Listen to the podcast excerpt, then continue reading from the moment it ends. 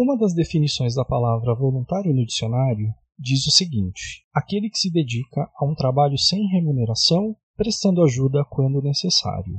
Em 2016, foram mais de 50 mil voluntários nos Jogos Olímpicos do Rio de Janeiro. Nesse episódio, falaremos sobre a participação de alguns voluntários em 2016. Eles compartilharam algumas de suas impressões sobre seu trabalho durante o evento, além de algumas curiosidades. Olá, bom dia, boa tarde, boa noite. Eu não tenho ideia de que horas você está ouvindo isso. Meu nome é Rovilson de Freitas. Estamos aqui em mais um episódio do nosso podcast Meninos do Rio. Somos um grupo de amigos, todos viciados nos Jogos Olímpicos, e estamos aqui para debater mais um assunto relacionado a este tema. O tema de hoje é o trabalho voluntário durante é, a competição durante os Jogos Olímpicos, certo? É um trabalho muito importante, um trabalho que sustenta sustenta os Jogos, porque sem, sem o trabalho voluntário não, não, tem, não tem Jogos Olímpicos. São muitos trabalhadores nas mais diferentes funções, desde funções administrativas, as funções com o público, as funções operacionais, então são as, as funções no, no, nas praças esportivas, né? então é um trabalho muito importante e é um trabalho executado é, de graça por pessoas que trocam o seu tempo para ter essa experiência. Hoje eu tenho alguns convidados, eu tenho quatro convidados que foram voluntários nos Jogos Olímpicos Rio 2016. Cada um deles teve uma experiência, cada um deles teve uh, uma função dentro dos Jogos Olímpicos e trouxe aqui a sua contribuição para a gente debater um pouquinho o papel do voluntário é, nessa competição. Imagino que deva ser um trabalho um pouco diferente de outros trabalhos é, de voluntariado. Tá? Não, não, deve ser um trabalho é, de voluntariado comum. Bom, então eu queria, primeiro queria apresentar, vou fazer aqui em ordem, na, na ordem que eu estou vendo aqui no meu o meu painel, sempre lembrando que estamos em época de pandemia, as gravações estão sendo realizadas à distância, através de Google Meet, então temos algumas restrições técnicas, então nos perdoem por alguns problemas técnicos, problemas de som, estamos nos esforçando, aprendendo e vai melhorar com o passar aí dos episódios, tudo vai melhorando. Então primeiro eu queria apresentar o Daniel Tosato, ele é o nosso um dos nossos membros fundadores, já esteve aqui em outros episódios. Ele é professor, mora em Valência, no Rio de Janeiro, é fluminense, não carioca, como eu lembro outra vez, certo? E trabalhou por um período curto, mas uma função bastante importante é, durante os Jogos Rio 2016 e ele veio é, trazer um pouquinho da experiência dele é, durante a sua função. Dani, boa, boa noite, bom dia, boa tarde, boa noite. A gente está gravando à noite, tá? Só para deixar claro, não sei que horário você está ouvindo. Né? Bom dia, boa tarde, boa noite, Roves, é, rapaziada toda, pessoal que está ouvindo a gente. Grande abraço aí, a todos. Conta, conta pra gente aí qual foi a tua experiência. A tua, a tua experiência não foi muito longa como voluntário, não, né? Foi uma experiência, mas foi intensa. tem, tem boas histórias aí. Me conta, me conta primeiro, por que, você decidiu ser voluntário na, na Rio 2016? Ah, porque, bom, é, assim como todo, é, todos nossos amigos, né, eu sou apaixonado por Jogos Olímpicos. É uma, uma experiência fantástica, assim, um, é um evento fantástico, né, e você se sentir fazendo parte desse evento é, é muito gratificante, entendeu? E realmente foi uma participação curta, eu trabalhei por dois dias, apesar que foram dois dias inteiros, então assim foi bem cansativo, cansativo, foi bem intenso. É, assim, foi bastante trabalho em poucos dias apenas. Perfeito. Depois a gente vai entrar mais em detalhes aí, quero que você conte aí mais algumas histórias. O nosso segundo convidado é o Rafael de Lima certo? Ele tem 35 anos, ele é paulistano, mas ele mora na cidade de Hortolândia, ali na região de Campinas. O Rafael ele foi voluntário, é, se eu não me engano, foi da natação, certo? Foi da natação. O trabalho dele já foi um pouco mais extenso. Se eu não me engano, ele trabalhou nas Olimpíadas, Jogos Paralímpicos também, Rafa? Isso. Também. E fala aí, Rafa, fala um pouquinho também por que, que você decidiu ser voluntário, conta um pouquinho aí da, da, enfim, da, da tua, desse, dessa tua experiência como voluntário nos Jogos Olímpicos e Paralímpicos. Então, boa noite, bom dia, boa tarde, boa madrugada para todo mundo. Eu, eu também sou apaixonado pelo movimento olímpico e sempre quis estar dentro dos Jogos, né? É, para ser sincero, eu nunca imaginei que eu ia conseguir estar dentro dos Jogos como voluntário. Eu pensava assim, ah, bom, um dia eu vou, vou, vou numa Olimpíada assistir, um dia eu vou... Mas a gente nunca... Eu, pessoalmente, nunca parei para acreditar que um dia sim ia chegar aqui. Então, quando chegou aqui, é, eu participei um pouco do, como todo mundo, né, da, do processo de escolha e tal, da cidade sede. Quando foi o dia da, da escolha, eu juntei uma galera, a gente foi para o Rio de Janeiro para acompanhar lá em, né, Copacabana. Então, a partir daquele momento, eu já comecei a traçar na minha cabeça como meta de estar é, dentro dos jogos como voluntário, né? A gente vê as, a, as, os jogos, a gente vê aquele monte de voluntário, a gente vê com vontade de estar lá dentro, né? E eu comecei a pensar, mas nem imaginava, nem sonhava como que ia ser isso lá dentro, é, como que seria estando mesmo, né? Só estava no, no, campo das ideias, né? E aí comecei a organizar a minha cabeça e me planejar para isso. Até que chegou o dia e a gente começou, eu trabalhei na, nos Jogos Olímpicos em si, eu fui para natação, é, mas antes dos Jogos gente, eu participei do, dos eventos testes do, do Rio, mas é, eu fiquei no tiro com arco.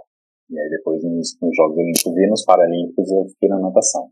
Bacana. É uma coisa é, interessante observar aqui desse grupo de pessoas que estão hoje falando nesse podcast é que todo mundo é de fora do Rio de Janeiro. Tá? Todos são fora do Rio de Janeiro. O, o, o Daniel é, é, de Valência, é uma cidade que fica no estado do Rio de Janeiro, mas ainda assim é uma outra cidade. É, mas nós temos aqui pessoas de todo o Brasil e que se deslocaram e que se organizaram ao longo de muitos anos para poder realizar esse sonho de estar perto dos jogos de uma outra maneira que não só como é, espectador, certo? Então eu acho que é interessante colocar esse ponto, porque seria simples, seria simples, né? Todo mundo comprar o seu ingresso e assistir e participar simplesmente contemplando. É, todas essas pessoas que estão aqui, mais do que isso, que vão participar, contribuir com o evento, certo? Mais uma vez, trabalhando sem remuneração, mas trocando seu tempo, vendendo seu tempo em troca dessa, dessa experiência que é única. Tá? Então, eu, eu também fui voluntário de uma outra forma, mas o que eu percebi é que tinha muito estrangeiro sendo voluntário. Muita gente de fora que pagou passagem, que atravessou o mundo e veio para cá para ser voluntário em troca dessa experiência. Então, fica aí uma observação, isso é muito importante. Então, agora vamos falar com o Jadson, certo? Ele tem 27 anos, ele mora em São Paulo, mas ele é de Santa Catarina, ele é engenheiro de formação, e ele também atuou, atuou no boxe, se eu não me engano. Foi no boxe que você atuou, né, Jadson? Era no, no Rio Centro, Robes. Oi, gente. Bom dia, boa tarde, boa noite. Era no Rio Centro, no pavilhão de badminton. Mas a gente, na verdade, é, trabalhava com todos os locais de competição, mas o local que eu estava era no pavilhão de badminton. Ah, perfeito, perfeito. E diz, assim, mais uma vez aí, por que, que você decidiu ser voluntário nos Jogos Olímpicos? É, eu Sou, faço trabalho voluntário desde quando eu era criança, então esse foi um dos primeiros motivos, é, mas não foi o principal. Outro motivo foi o fato de aprender coisas novas com pessoas do mundo todo, mas também não foi o motivo principal. O motivo principal foi, como meus outros amigos aqui falaram, é a paixão pelo esporte, né? É, desde quando a, a, o Rio tinha sido escolhida como cidade sede, é, eu sabia que ia estar lá. Não sabia como ainda, depois eu posso contar um pouco mais, mas sabia que ia estar lá e, e, e assim foi. Fiquei dormindo em rede por um, por um tempo, é, mas, mas deu certo, as Olimpíadas foram incríveis. Faria tudo de novo, inclusive quero ser voluntário mais vezes. Bacana, Jefferson, bacana. E o nosso último convidado é o Everton, Everton Lima, ele tem 32 anos, ele é de Recife, ele é administrador, é, e o Everton ele tem uma, ele tem uma característica é, especial aqui entre os nossos convidados, porque além de ter sido voluntário, ele também trabalhou é, no recrutamento. Então, ele também teve um momento nesse processo de escolha dos voluntários, ele pode depois até compartilhar um pouquinho com a gente, é, de escolher os voluntários, de selecionar esses voluntários. Tá? Então, é, existiam várias etapas nessa fase né, de seleção dos voluntários, e ele teve um pouquinho dos dois lados. Teve um lado de ser selecionado, mas também teve o lado de selecionar. Então, Ever, Everton, boa noite. Conta para nós aí por que, que você decidiu sair lá de Recife e ir para o Rio de Janeiro para ser voluntário de uma edição de Jogos Olímpicos. Alô, Everton? Alô, boa noite. Sim, agora sim. Então, agora sim, Everton, de novo, boa noite. Boa noite. Pelo problema técnico, nos conte por que, que você decidiu ser voluntário dos Jogos Olímpicos Rio 2016. Boa noite, pessoal. Boa noite, ouvintes. Eu sempre gostei muito de Olimpíada uma paixão desde criança, então eu queria participar de alguma forma, seja ela qual fosse. Eu queria muito fazer parte dos Jogos Olímpicos. Então eu procurei de todas as formas participar. E a forma um voluntariado seria uma maneira que eu conseguiria o meu objetivo. Então eu procurei da melhor maneira procurar informações a respeito, me planejar bem antecipadamente desde a escolha em 2009 do Rio de Janeiro, já estava me planejando para fazer parte dos Jogos Olímpicos. Em 2015, eu fiquei sabendo sobre o processo seletivo para voluntário, que você citou aí. Então eu procurei informações e como tenho formação em administração na área de recursos humanos, eu poderia fazer parte do processo seletivo de voluntários.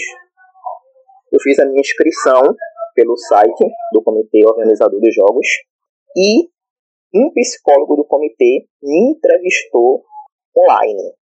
Foi o meu processo seletivo para ser voluntário foi online, não foi presencial.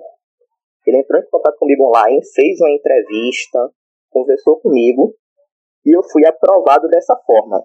A partir do momento que eu fui aprovado, eu faria parte do processo seletivo dos voluntários daqui de Recife.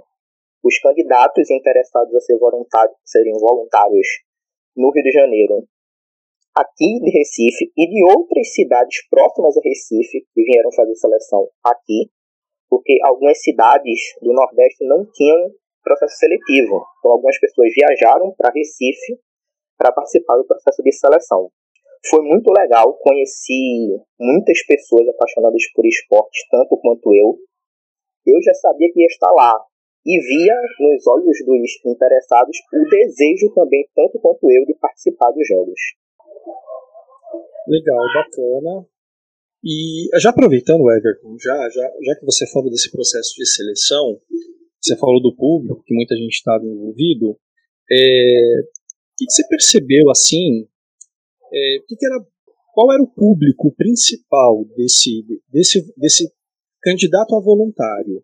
Era um pessoal mais jovem, era um pessoal mais velho, era mesclado, era um pessoal que tinha uma formação acadêmica, é, uma formação superior, era um pessoal com formação mais é, ensino primário, enfim, qual que era, qual que, você tem uma ideia do perfil do público que buscava ser voluntário?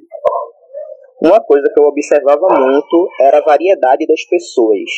Tinham jovens, tinham adultos, tinham idosos, tinham pessoas de classe social alta, classe social mais baixa. Era muito variado. Tinha um momento que a maioria da sala era formado por jovens de 18, 19 anos. Já em outro momento, era a maioria assim, de 40, 50 anos. Era bem variado. Isso foi muito enriquecedor. Conhecer várias pessoas de várias formas querendo aquele objetivo, aquele desejo de ser um voluntário da Olimpíada e da Paralimpíada também. O processo era para os dois, para os Jogos Olímpicos e para os Jogos Paralímpicos.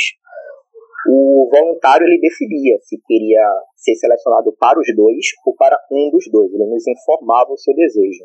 Então, no momento que a gente estava selecionando, a gente via cada um para encaixar aonde ele seria voluntário. Naquele momento, a gente já fazia esse, esse tipo de seleção. para observar onde cada um se encaixava melhor. Também, também era possível você dizer é, até mesmo em que tipo de modalidade, ou que tipo de área você tinha mais afinidade, tinha mais interesse, não tinha? Sim, a gente podia perguntar, mas não era certeza que o candidato ia ficar naquele determinado lugar escolhido por ele. Eu te pergunto isso, sabe por quê? Porque eu fiz todo o processo para ser voluntário, né? E eu, eu atirei para tudo que foi lado. Eu, eu queria participar de qualquer jeito. Então eu fiz tudo. Tudo que eu podia fazer, eu fiz. E eu coloquei que eu queria fazer do tiro com arco, que era uma modalidade que eu tinha uma certa afinidade. Quando eu falei tiro com arco, eu achei que eles iam abrir uma porta para mim e eles iam me mandar direto. Porque ninguém queria tiro com arco. Ninguém queria. É. O pessoal queria as modalidades mais. O pessoal queria atletismo, natação, ginástica e futebol. É. Você perguntava, todo mundo queria. Ah, vôlei também. Vôlei era basquete. Olha lá. Eu só queria essas modalidades um pouquinho mais, digamos assim, conhecidas. Né? Eu falei tiro com arco, a moça falou, você quer tiro com arco? Eu falei, é. Mas por que não? Porque tem afinidade, eu já tirei, então eu conheço, acho que eu posso contribuir mais e tal. A moça fez uma cara assim, acho que eu fui o primeiro naquela, naquele, naquela célula, né, naquele núcleo que tinha falado que eu queria tiro com arco. No final das contas, eles me chamaram para o tiro com arco, mas assim, eles me chamaram muito em cima da hora. Eu já tinha comprado o ingresso pra caramba e eu acabei desistindo. Mas é, foi engraçado isso. Você percebia isso também? Que você tinha uma certa preferência para determinadas áreas? Ou tinha uma galera que topava tudo e que ia embarcar na experiência e não importava muito o, o que, que eles iam fazer? A maioria que eu selecionei estava topando qualquer coisa. Não importava o esporte ou a área, se seria dentro das arenas, se seriam fora com contato maior com o público. Eles estavam querendo realmente participar da melhor forma possível, independente do que ele realmente queria. Eu lembro que tinham três opções. A gente passava três opções, eles alencavam as três opções, mas não necessariamente também era selecionado para aquelas três áreas. Durante o treinamento do comitê com a gente, de seleção, eles passavam um protocolo para a gente e a gente não podia mudar. Então, às vezes, a gente queria ter um tipo de seleção um pouco diferente, mas seguir aquele protocolo. Uma curiosidade que aconteceu, por exemplo, com um candidato que, quando a gente estava selecionando, ficou bastante na dúvida sobre o que a gente ia fazer. Se, qual área escolher, se ia realmente ser selecionado, foi que ele chegou para a gente na entrevista e disse: Eu quero ir para lá para farrear, para me divertir. O meu objetivo é festa. Eu quero festa. Eita. Aí nós selecionadores ficamos pensando se valeria realmente selecionar aquele voluntário, se ele teria comprometimento ou se ele estava realmente só para curtir sem se preocupar com nada. Isso é problemático. E apareceram outros também com esse tipo de conversa também. Uhum. E, e você lembra qual foi o desdobramento? Ele acabou sendo selecionado? Assim, a gente escrevia, tinha um formulário que a gente passava para o comitê e o resultado final era do comitê no Rio de Janeiro. Então, eu não sei a finalidade no, no que deu. Mas tinha algumas, funções de, tinha algumas funções de dança também, né? Podia colocar ele lá para dançar, sei lá. É, pode ser. Então, podia ter alguma, alguma função específica de animação, enfim. Pode ser que tinha vaga para tudo, né? Uma outra curiosidade que você perguntou sobre os selecionáveis, apareceram muitos ex-atletas e até mesmo atletas que ainda estavam em atividade que procuraram ser voluntários. Eu não sei se eu posso citar nome de um atleta. Claro que pode. Ah, é, positivamente pode, isso não tem problema. Sim. Pode citar, não tem Pronto. problema. Adrianinha, jogadora de basquete, Sim. ela mora aqui em Recife já faz um uhum. tempo. Ela participou do processo voluntário e ela falou que estava participando porque ela não tinha garantia que ia jogar. E ela queria estar nos Jogos Olímpicos. Então ela queria ou estar como jogadora ou como voluntária. Independente. Eu, eu, me lembro, eu acho que eu me lembro do caso dela, assim, que ela fez todo o processo, né? Aí, durante o processo seletivo na sala, ela lá e fãs dela junto com ela participando do processo. Isso foi muito interessante. Legal, interessante. Interessante. Legal. É, enfim, é, é foi, foi, muito legal. Eu fui, fui, fui, lá, no treinamento, fui lá no treinamento, teve, teve a dinâmica. É, eu sou ruim de dinâmica pra caramba, meu Deus, acho que eu pra caramba na dinâmica.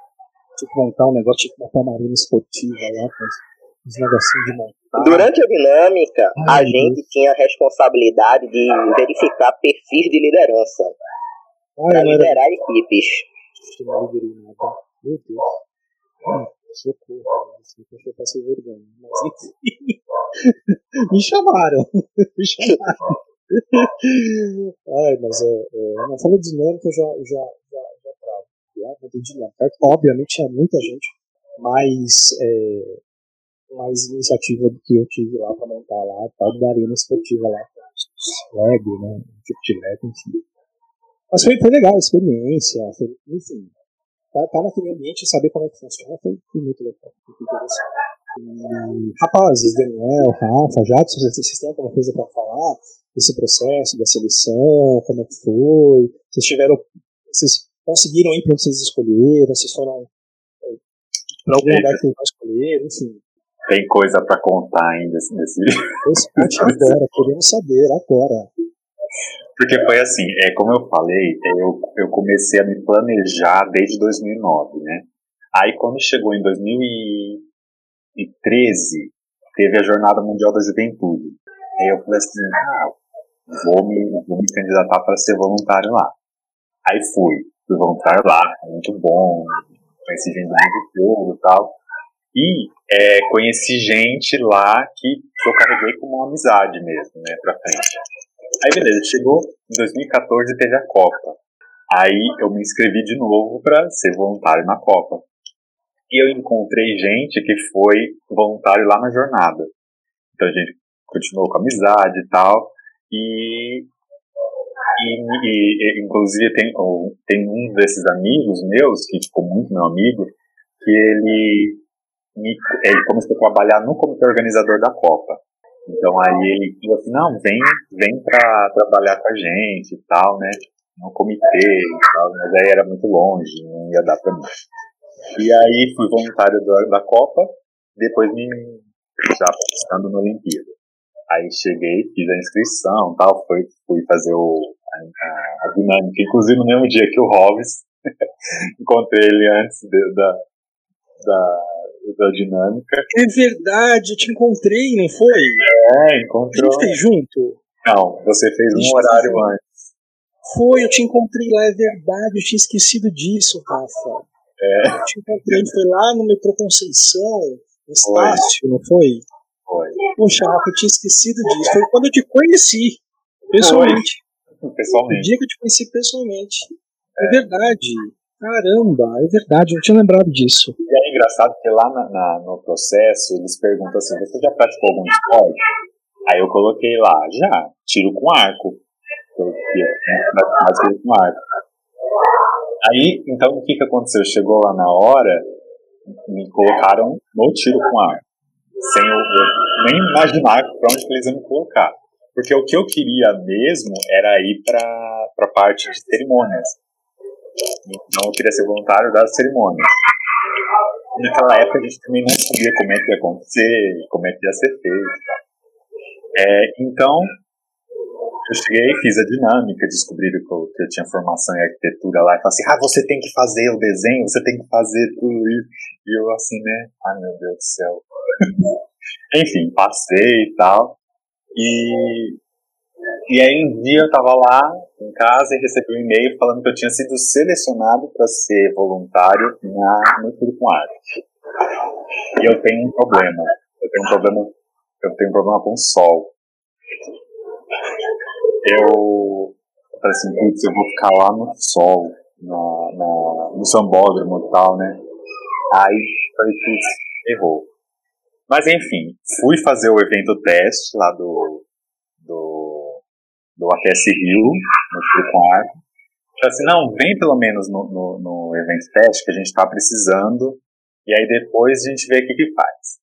Aí beleza, eu fui, foi muito legal, tal, fiz bastante amizade também lá da, né, no tiro com arco. E depois passou. é, eu ainda não tinha recebido o convite oficial. Se eu só, se eu só te interromper. Essa história do, do evento teste, eu também fui chamado para o evento teste do tiro com arco. Depois que eu falei a palavra tiro com arco, no, assim, eu virei o tiro com arco boy, né? E eu fui convocado. E você sabe por que, que eu não fui? Eu não tinha grana para ir. Ah. Não tinha dinheiro. Eu tava. E, e tinha é, também o lance porque eram muitos dias, né? Eram muitos dias e eu não podia sair, não podia deixar o trabalho, assim. Então, não, eu só consegui, porque eu, eu, como eu estava juntando dinheiro desde de um tempo, né? Aí meu amigo falou assim, não, vem aqui, você fica aqui, você não precisa pagar hospedagem, porque além disso ele começou a trabalhar também no comitê organizador do, do Rio 16. Aí ele falou assim, ah, então vem aqui, fica aqui, você não precisa pagar nada tal. Então eu fui. Aí chegando lá, é, eu comecei a, a atuar tal, e a nossa coordenadora chegou e falou assim, bom, é, agora a gente está selecionando aqui né, os que vão para a Olimpíada. Aí vocês vão querer ficar na, no tiro com arco? Aí eu pensei, ferrou, né? Aí eu falei assim, então, né? É que eu tô pensando ainda, porque eu queria ir para cerimônias, né? Eu assim, eu tô pensando e tal. Aí ela não colocou meu nome. Tá, beleza. Aí passou um tempo, eu recebi um e-mail oficial falando que eu tinha sido convocado, convidado para o tiro com arco. Tá ferrou. É... Passou um tempo e eu conversando com os meus amigos do comitê, eles falaram assim, ah, então você não aceita e depois você aceita o outro, né? Aí, por exemplo, onde você quer ir? Aí eu falei assim, ah, eu quero ir para as cerimônias, para a parte de, de premiação. Aí eles ah, não, não vai ser voluntário que vai, que vai fazer a parte de cerimônia, vai ser pago. Assim, como assim pago? Ah, não, vai ser o, o Cerimônias Carioca que vai cuidar de todas, a, todas as cerimônias, inclusive de premiação. Assim, estranho, né? Ah, mas tá bom, então eu queria ir pra natação. Aí, beleza, passou um tempo, recebi o convite da natação para trabalhar na natação. Era FOP, que a gente chamava, né? Que é Field of Play e assistente de competição. E aí, beleza. Só que quando eu cheguei lá, a gente começou a trabalhar, eu descobri que, o, que os voluntários de cerimônia eram cerimônias, as cerimônias de abertura e encerramento a parte de premiação é, era voluntário mesmo. ah, eles entenderam que cerimônia era cerimônia de abertura. Exatamente. Hum. E eu não, não, eu não queria ir pro elenco de cerimônia, né? Que inclusive você foi, né? Sim. Eu queria ir para a parte de premiação. Mas enfim, foi, eu fui lá para pra depois de todo esse processo, tá, fui para natação. E, e, é engraçado porque é, no site do, do, do Rio 2016 tinha os grupos de, de conversa, de amizade, tinha Facebook, tinha tal. E aí eles, uma vez eles falaram assim, ah, o que, que é voluntariado para você? Aí eu escrevi uma frase lá, aí eles gostaram muito da frase. Nossa, eles adoraram a frase, aí colocaram lá no, no site, colocaram lá no comitê, fizeram uma, uma carnaval. Que frase era? Era assim, é, o que, que era voluntariado para você, né? Aí eu falei assim, é deixar de é, acompanhar para participar, deixar de é, ver para para agora não lembro e deixar de assistir para construir. Tipo assim, eu peguei o, o ar, ir e, e, e, fiz, né? Aí a, coordenadora lá de voluntários da, da, dessa área adorou e colocou lá no, no, no, no comitê. Lá no... Eu vi a tua frase. Acho que eu vi é, acho que eu vi, eu lembro. É, então, aí colocou lá na sede do comitê. Quando eu fui visitar uh, os meus amigos lá do comitê, ela chegou, veio me cumprimentar e tal. Ah, aqui sua frase. Foi muito legal. E, e aí a gente viveu toda aquela loucura, né? Inclusive, é, no decorrer do, do processo, a Coca-Cola me escolheu para ser condutor da tocha. Né? Eu, participei do. Tocha vai ser um dos nossos próximos tópicos. O Everton e Rafa já estão convocados. Ah, tá. Então eu vou. Vou pular essa parte. Não, mas pode contar, por favor, pode contar. Não, é porque eles me escolheram justamente por, por essas histórias de voluntariado, né? De jornada, é, de, de, de Copa. Inclusive, antes da Copa do Mundo, eu, eu fui voluntário do Congresso da FIFA. Então, aí por causa do, congresso da FIFA, eu ganhei ingresso para assistir a, a abertura da Copa lá junto com a FIFA, com os membros da FIFA, então foi muito legal. A questão de voluntariado é muito legal. Bacana, legal. Jadson, Dani, alguma coisa sobre o processo? Então, é, eu lembro que o processo foi muito divertido. Eu fiz o meu processo no Rio mesmo, né? E eu fiz até o mesmo dia que eu que eu fiz também o teste para as cerimônias, né? A audição para cerimônias. Eu fiz a a entrevista para voluntariado pela manhã e as audições para as cerimônias à tarde. Foi algo assim. E uma coisa que eu lembro que eu acho muito interessante é que tinha uma dinâmica de você criar o seu próprio look dos jogos. E é uma coisa que eu já brincava de fazer em casa. Já pegava um papel, ah, se cidade tal fosse sediar os jogos, como seria o look? Eu ficava desenhando, rabiscando e a minha atividade em grupo, eu não sei se era a mesma atividade para todos, mas a minha atividade era, era essa: você reunir o grupo e você criar ali um look para os jogos no Rio de Janeiro. É, a minha foi, a minha foi criar com o Lego, tinha que criar um, tinha que criar uma arena esportiva. E aí deram para cada grupo, e cada grupo tinha que criar com o que tinha lá. Nós criamos, um, nós criamos uma piscina para saltos ornamentais, que ficou horrorosa, claro. É, a gente defendeu, mas é, eu, eu, eu, fui bom, eu era bom de conversa, eu acho que sou bom de conversa. Tive que defender aquela arena de saltos ornamentais horrorosa. Eu acho que talvez isso tenha colaborado, mas foi o que a gente tinha que fazer lá com o Lego. Mas acho que isso variava, né? Para cada grupo. Eram três tipos de dinâmicas. A gente escolhia na hora qual das três ia colocar em prática. Eram três. Ah, legal, legal, bacana. Bacana. Bom, e o que cada um de vocês fazia exatamente durante os jogos? É, Jadson, começa aí. Me conta, o que você fazia exatamente lá? Se tinha uma função, dependia do dia, tinha uma escala? Como é, como é que era a tua. Assim, conta geral, tua rotina. Você chegava, o que, que você fazia lá no dia? Como é que era o teu dia lá durante a tua função nos jogos? Tá bom, Robson. É, eu era voluntário do Centro de Comunicação do Rio Centro, de maneira geral. É, então a gente fazia as conexões entre as comunicações de rádio, entre, sei lá, o juiz que estava no campo e o paramédico, entre o juiz e o pessoal da, da transmissão. É, a gente fazia esse tipo de, de conexão. Uh, de maneira geral, não não tinha tanta, tanta conversa assim de rádio. A gente pensou que fosse ser muito mais intenso, mas, mas acabou não sendo. Então a gente acabava sendo liberado por vezes para ir assistir os jogos lá dentro do Rio Centro. Então a gente ia no, pavilhão do boxe, no, pavilhão do badminton, no pavilhão de tênis de mesa. É, isso era muito legal. É, a gente, o nosso crachá, para a gente ser do centro de comunicação, ele dava acesso para várias áreas assim. Só que a gente só foi descobrir isso mais no final. que a gente começava, a gente conseguia os bastidores e tal.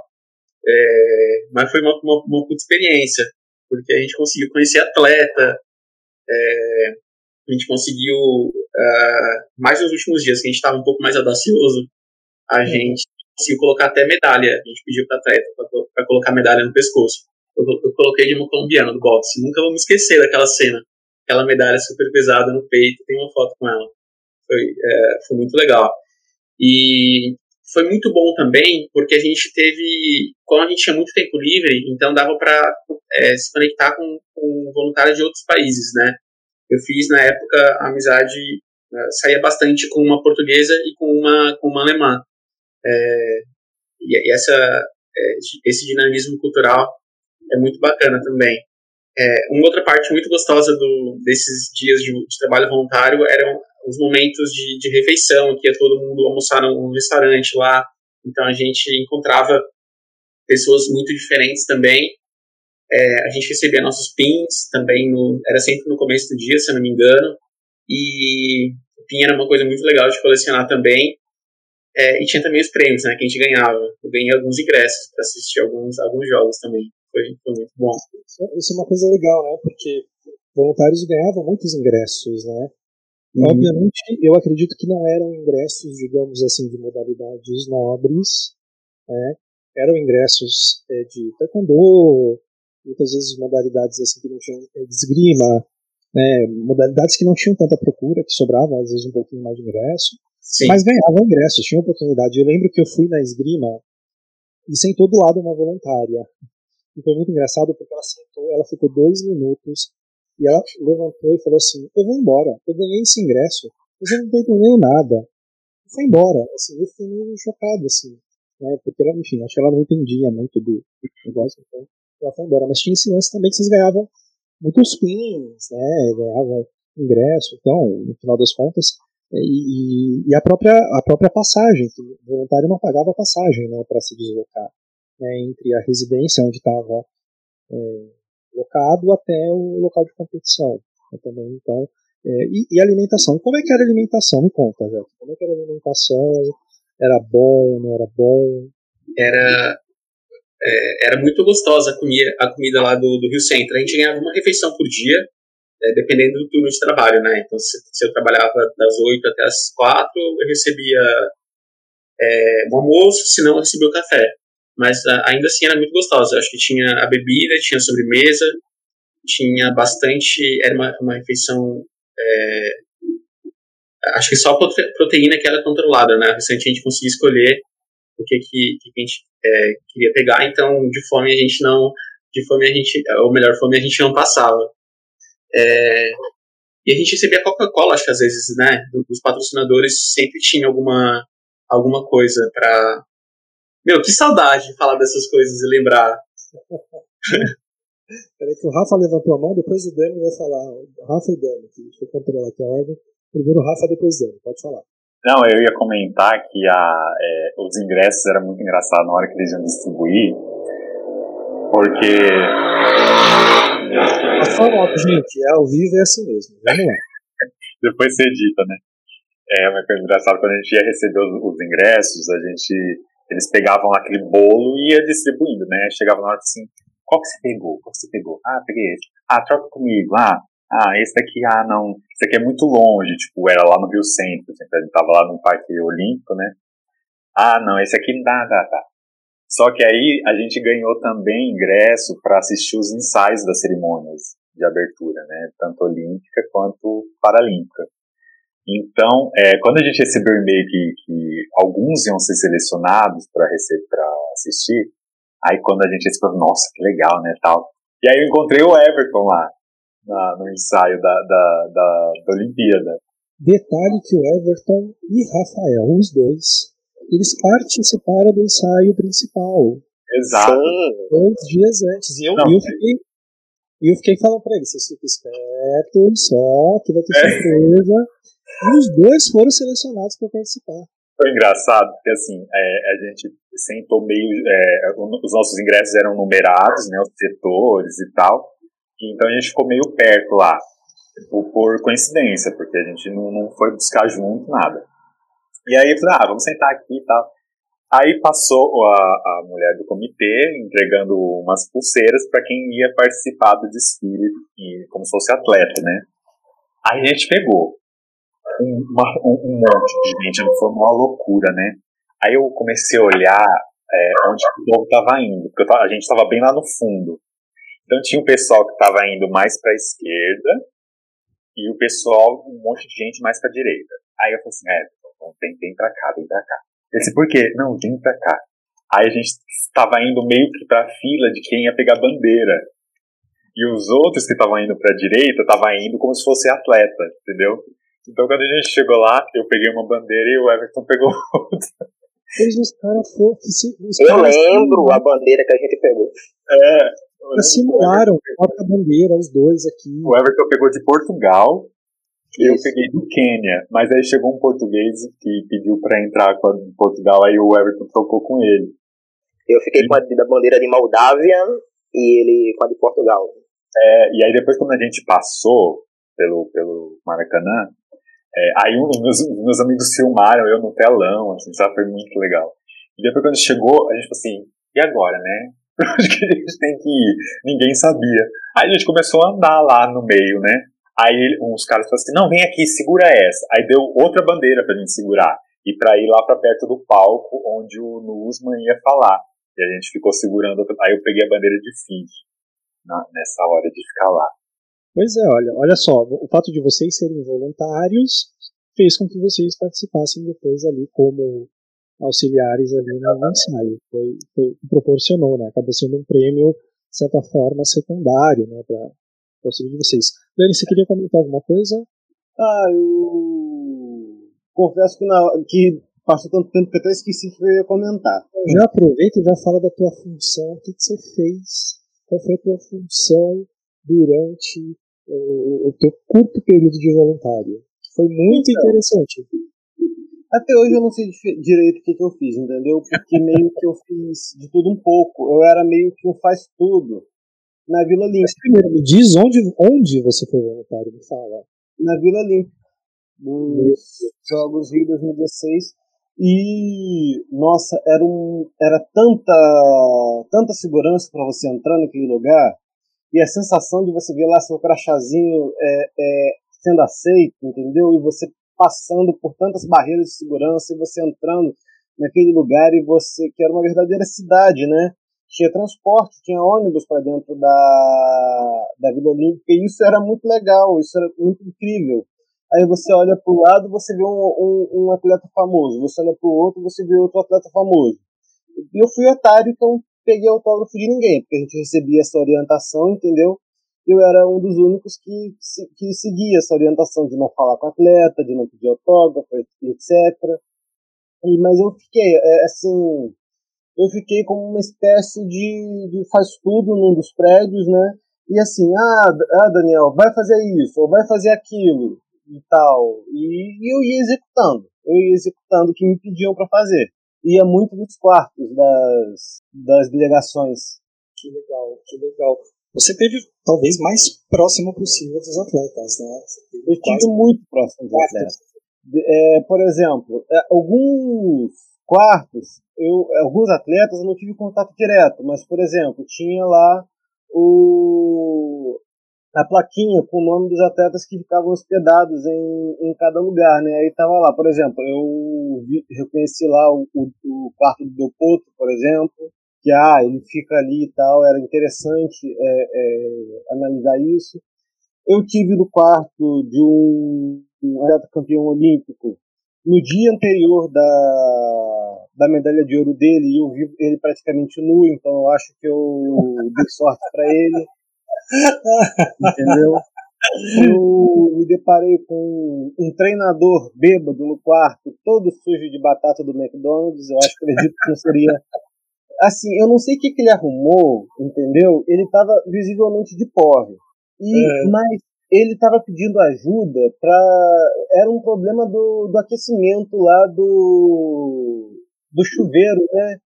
E não era, na verdade, um problema, era um botão que ele não estava apertando direito mas ele tava. Eu não sei o que ele arrumou, mas ele tava com tanta batata na cara, tanta batata no, pelo corpo, entendeu? E outras cenas muito interessantes. Atletas treinando no estacionamento do, da vila, atletas é, treinando, sim, tendo uma vida normal, né, assim, digamos, dentro daquela vila. Observar isso foi muito interessante. Foi muito interessante mesmo. E assim, eu me sentia realmente que eu estava num lugar privilegiado, onde pouquíssimas pessoas têm acesso. Legal, bacana. Fala um pouco de você, Rafa. Fala um pouquinho da tua, da tua função, como é que era teu dia lá, o que, que você fazia exatamente. Entre as várias, acho que você teve mais de uma, né? Acho que você teve várias, né, ao longo do, de Olimpíada e Para. Olha, essa, é, eu falo que tá no, no FOP não é tão legal, não. Por alguns motivos. Você, você vê atleta assim na sua cara, só frente, assim, normalmente. Porque eu fiquei, eu fiquei na, na no FOP, é, na piscina principal, para o que precisassem, e na piscina de aquecimento, para o que precisasse. Então, é, nos Jogos Olímpicos, eu fui escalado para a pauleira. Começou no dia 7, é, e foi, foi, acho que foi uma semana, se não me engano, é, mas era pauleira, era à noite, era competição, era a final, então o que precisasse a gente faria. Só que quando eu cheguei lá, eles falaram assim, ah, era, tava muito desorganizado, muito, porque é, é, foi, não sei como foram os eventos testes da natação, mas o que me deu a impressão é que tinham jogado assim, todo mundo lá, vamos, vamos fazer, vamos fazer. E aí chegou lá, tava todo mundo desorganizado. Então, eu cheguei lá, por exemplo, no check-in, né, onde a gente fazia o check-in, quando chegava, é super legal, pessoal, tal, tal. Aí eu falei assim, agora, o que, que eu tenho que fazer, né? Aí, tipo, ninguém sabia. e era, e era, era dia 7 à noite, era final, tipo, você não sabia o que fazer. Aí eu cheguei, fui fuçando lá, fui andando, porque o, o, o, crachá de FOP, ele era azul, ele tinha uma tarja azul, então você podia entrar em qualquer lugar. Aí eu fui andando, assim, ah, o que, eu achar aqui eu faço, né? Aí encontrei um pessoal lá, que a gente tinha se conhecido no, no, no Facebook, do, da natação. Aí eu pensei, ah, é, vem pra cá, que você é daqui, tá? Ah, tá bom, o que a gente vai fazer? Bom, agora estamos precisando da gente carregar a cestinha, a cestinha dos atletas, né? Então, tá bom. Aí a gente começou a fazer as filas para levar a cesta vazia, pega a cesta cheia. Depois leva lá, mas era uma loucura, porque a gente tinha que pegar a cesta e levar e, e falar de quem que era o, a cesta. E nos Olímpicos, não, a cesta não estava numerada, a gente não sabia o nome dos atletas. Então chegava lá, a gente, tipo assim, é número um, número dois, é raia um, raia dois. E aí chegava lá, o atleta chegava e pegava se ele reconhecesse que era dele, entendeu? Olha, nos primeiros dias foi uma confusão. Depois de Nossa, se pegasse algum errado ali. Exatamente. E aí depois a gente começou a, a pegar o ritmo. É, o pessoal pegava muito no pé da gente se a gente ficasse parado, no, olhando, né? Porque a gente não podia assistir as provas, né? Tanto que se a gente ganhasse ingresso, se a gente comprasse, a gente tinha que ficar sem uniforme. Não podia ficar de uniforme sentado no, no, na bancada. Aí, o que aconteceu nos primeiros dias? Os voluntários ficavam ali na porta da, de onde a gente saía para pegar as cestas, e os voluntários ficavam tudo ali na frente assistindo as provas. Aí um dia a coordenação pegou a gente de jeito, disse, não, não pode ter porque não pode, né? E, e era assim, o, o, COI não chegava na gente, eles chegavam no coordenador da gente, o coordenador da gente brigava com a gente. Então aí a gente fez, bolou um, um, um, revezamento de voluntário para ficar na, na porta, é, numa parte que a, que a câmera não pegava. E o outro ficava segurando as toalhinhas para ele, pro, pro atleta que saía para passar na câmera, né? Então a gente ficou revezando isso, isso nos Olímpicos. É, chegou nos Paralímpicos, é, a, minha, a minha escala era bem mais cedo do, do que a abertura. Então eu chegava lá 7 horas da manhã. Não tinha nem é, não tinha metrô porque a linha amarela estava fechada. Então eu tinha que pegar o ônibus ir até o Parque Olímpico e ficava lá sem fazer nada, nada, não. Aí eu ficava sentado o dia inteiro na, ali na, nas portas, vigiando, entre aspas, as portas, Aí quando os atletas começaram a treinar nos Paralímpicos, aí a gente ficou lá na, na piscina de, de, de aquecimento. É, e depois, quando começou os jogos em si, me colocaram para ficar no, como controle de acesso. Foi a pior experiência da minha vida. pior experiência. Enfim. Mas teve coisas muito legais. Assim. Oi? Você acha que foi ruim? Porque eu ficava dentro de um corredor é vendo o crachá das pessoas que e, e, e, é engraçado que assim o crachá ele tem números e letras e cores diferentes para cada espaço, né? Cada acesso que ele pode ou não fazer. E as pessoas, tipo, o, ali era o número 4, vai, digamos. E ele não podia entrar no 4, eles iam normalmente, como se, ah, ninguém vai ver que eu não gosto, né? Vou tentar, vou tentar. É, então. E aí o que acontecia? O controle de acesso tinha que ficar pedindo toda hora para ver o crachá. Aí é, o que, que aconteceu? Barrar, eventualmente. Eventualmente tinha que barrar. Mas o que, que aconteceu? Eu estava numa área que era o bloqueio de jornalistas. Então o jornalista não podia passar por um lado, mas as comissões técnicas, os atletas podiam passar para o lado deles. Só que eu fui, eu fui treinado para não deixar que, os, que, o, que, o, que a parte técnica passasse para a parte de jornalista também. Só que a parte de jornalista era o atalho para chegar no outro lado da piscina. Porque se, você, se a comissão técnica fosse pelo caminho certo, ela ia andar mais em volta do estádio aquático, né? E aí o que, que aconteceu? O pessoal queria passar naquela porta. E eu pensei, não, não pode passar, tem que dar volta. Não pode passar, tem que dar volta. Aí teve um dia que um dos, dos técnicos lá de um país, é, e o meu inglês não era tão bom, e ele também não falava inglês tão bem, aí ele quis passar, e ele foi e me empurrou. Ele me empurrou assim, tipo, vou passar aí. Meu aí, Deus. Olhou para mim com a maior cara de o que tá acontecendo. Aí armou um, um, um, um murmurinho assim, aí veio todos os voluntários, o que aconteceu? O que aconteceu? É, aí veio o coordenador, falou assim, olha, ele te agrediu, então se você quiser, a gente faz um, um, um BO, né? É, aí fui conversar com a coordenadora dos coordenadores lá, que, que eles me chamaram para conversar tal. Sim, aí o que, que você quer fazer? Não, ó, eu não quero nada de problema não, porque eu sei que se eu se der algum problema, não vai ser para ele, vai ser para os atletas, vai prejudicar os atletas. Então deixa, deixa tranquilo e tal, esquece, esquece isso. Aí eu falei, não, mas não pode ser assim, tem que fazer alguma coisa, a coordenadora de voluntários falou. Então, é, vamos chamar a, a coordenadora da, da, da delegação, a chefe de delegação. Aí ela veio conversar comigo, pediu desculpas e tal. E falou assim: olha, é, eu posso falar pro, pro, pro técnico vir, vir aqui para pedir desculpa para você? Eu assim, não, não precisa não. Ela, não, mas a gente quer, tá, tá, tá, tá bom. Ele foi pedir desculpa. Então, eu, no meio dos voluntários lá, conversando, daqui a pouco chegou o homem lá. E eu, ai meu Deus do céu, me protege, hein? e ele era grande assim, sabe?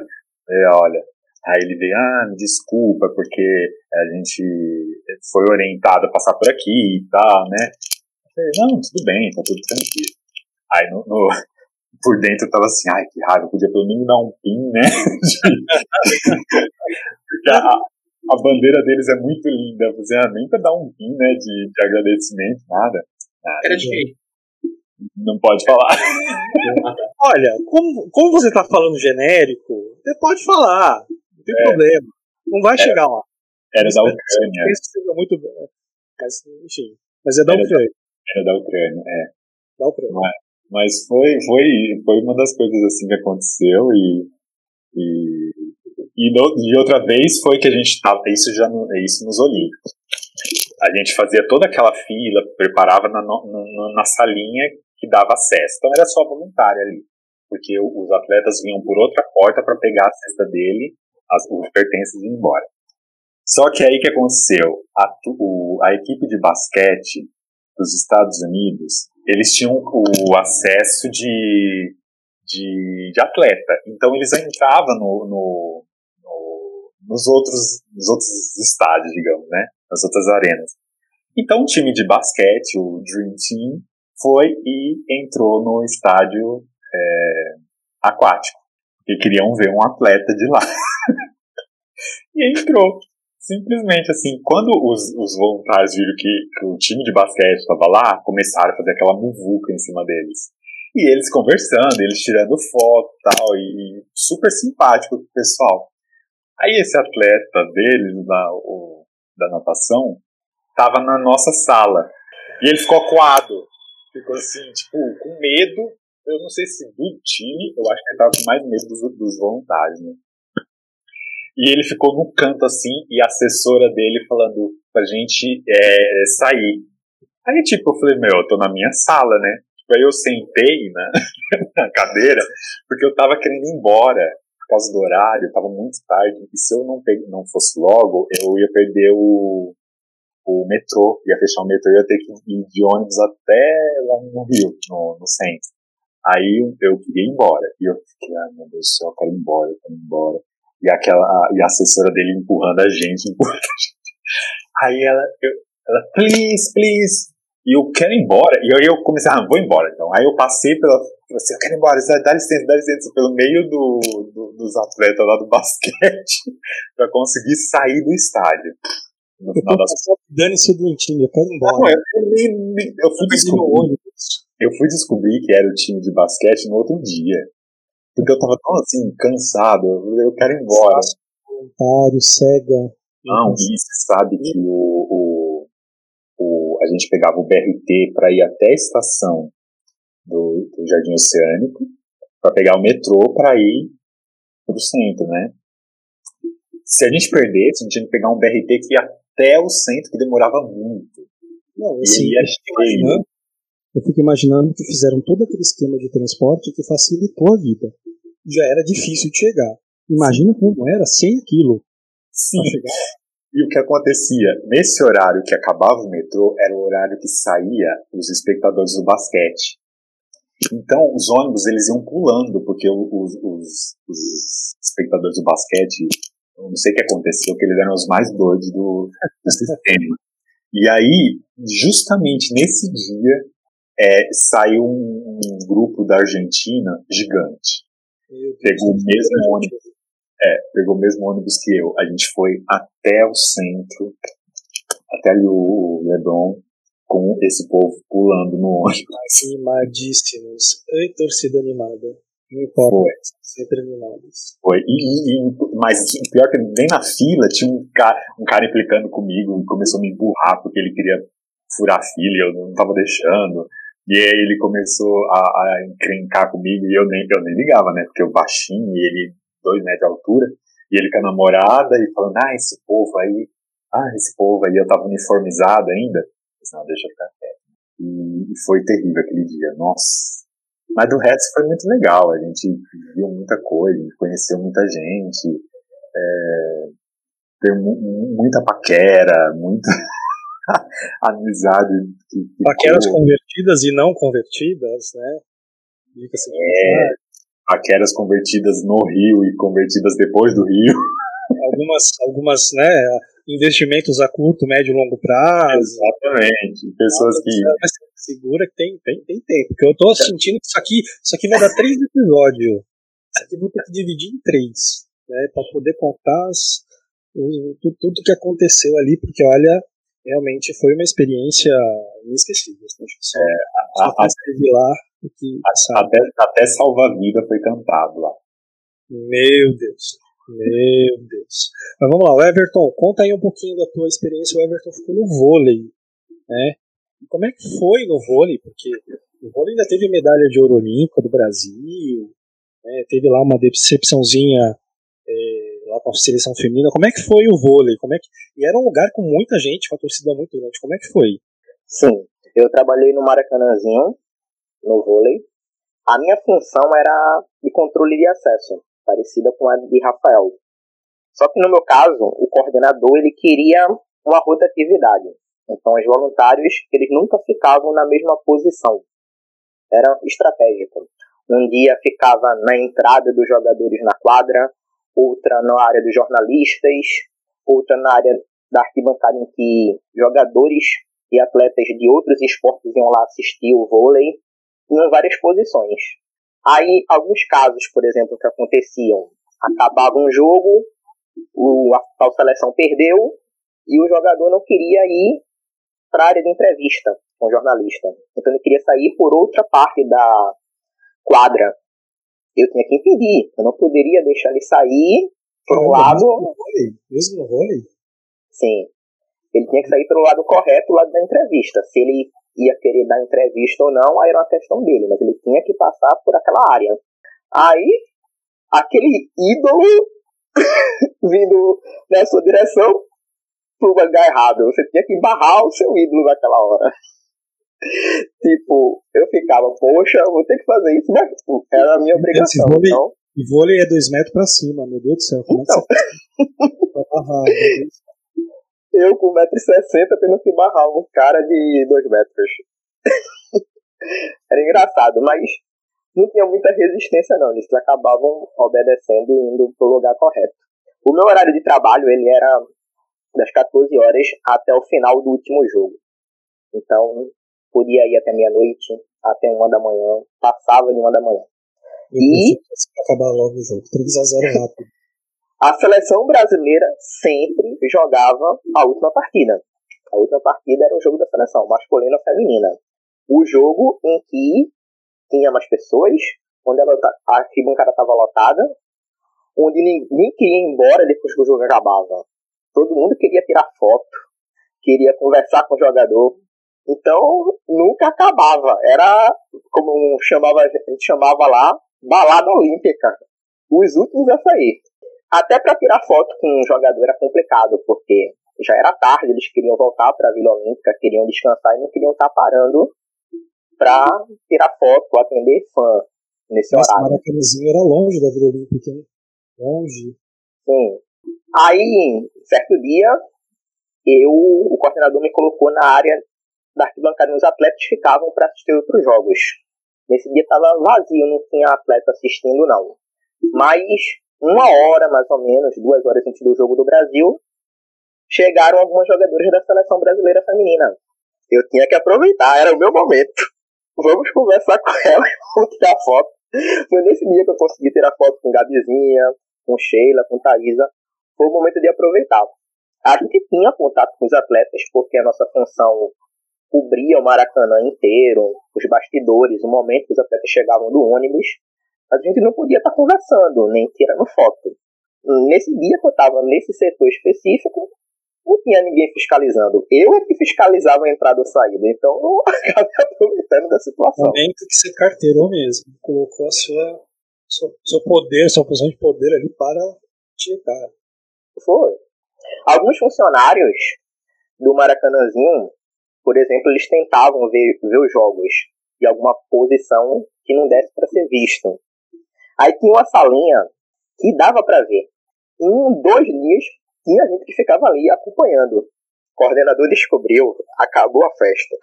Hum. Trancou a sala. Trancou, hum. desapareceu com a chave. Não teve mais como assistir.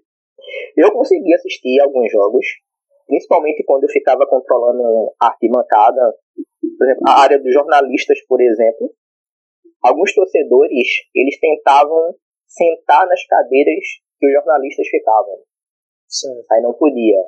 E também não podia ficar em corredores em pé, atrapalhando a visão. Sim. Essas coisas. Então, como não era um lugar só específico, foi muito legal. Eu poderia ficar em vários lugares. Certo momento eu ficava muito próximo da quadra também. Por exemplo, se a bola chegasse até mim, eu jogava a bola de volta para um voluntário que se chamava de boleiro da quadra. Então era muito legal. Não era uma coisa rotineira, era uma coisa que mudava bastante. Bacana.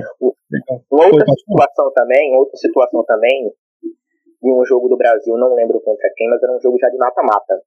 E eu fiquei no portão de acesso à quadra. Um portão principal que entra na quadra de jogo. E chegou um político. Eita. Com uma credencial que não dava acesso Eita. à quadra. Aí eu falei, senhor, não pode ficar aqui. Aí ele, mas você me conhece? Aí eu, eu não conheço, eu não conheço o senhor, mas o senhor não vai ficar aqui. Ele ficou injuriado, queria ficar de toda forma. Aí eu chamei meu coordenador. Entrei em contato com meu coordenador e meu coordenador tirou ele lá. Ele não ficou lá de jeito nenhum.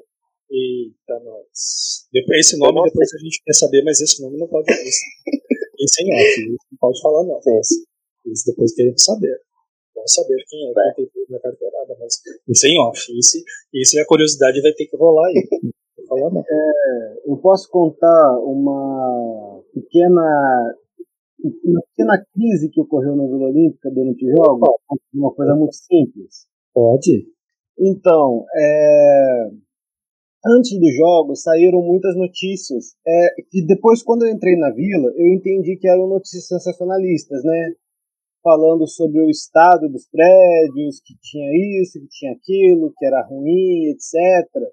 E convivendo lá, eu descobri que na verdade os problemas, assim, eram problemas de encanamento, de filtração, de vazamento, etc. Eram direcionados num prédio só e a imprensa é, é, colocava como se fosse a vila inteira, que eram muitos prédios, né?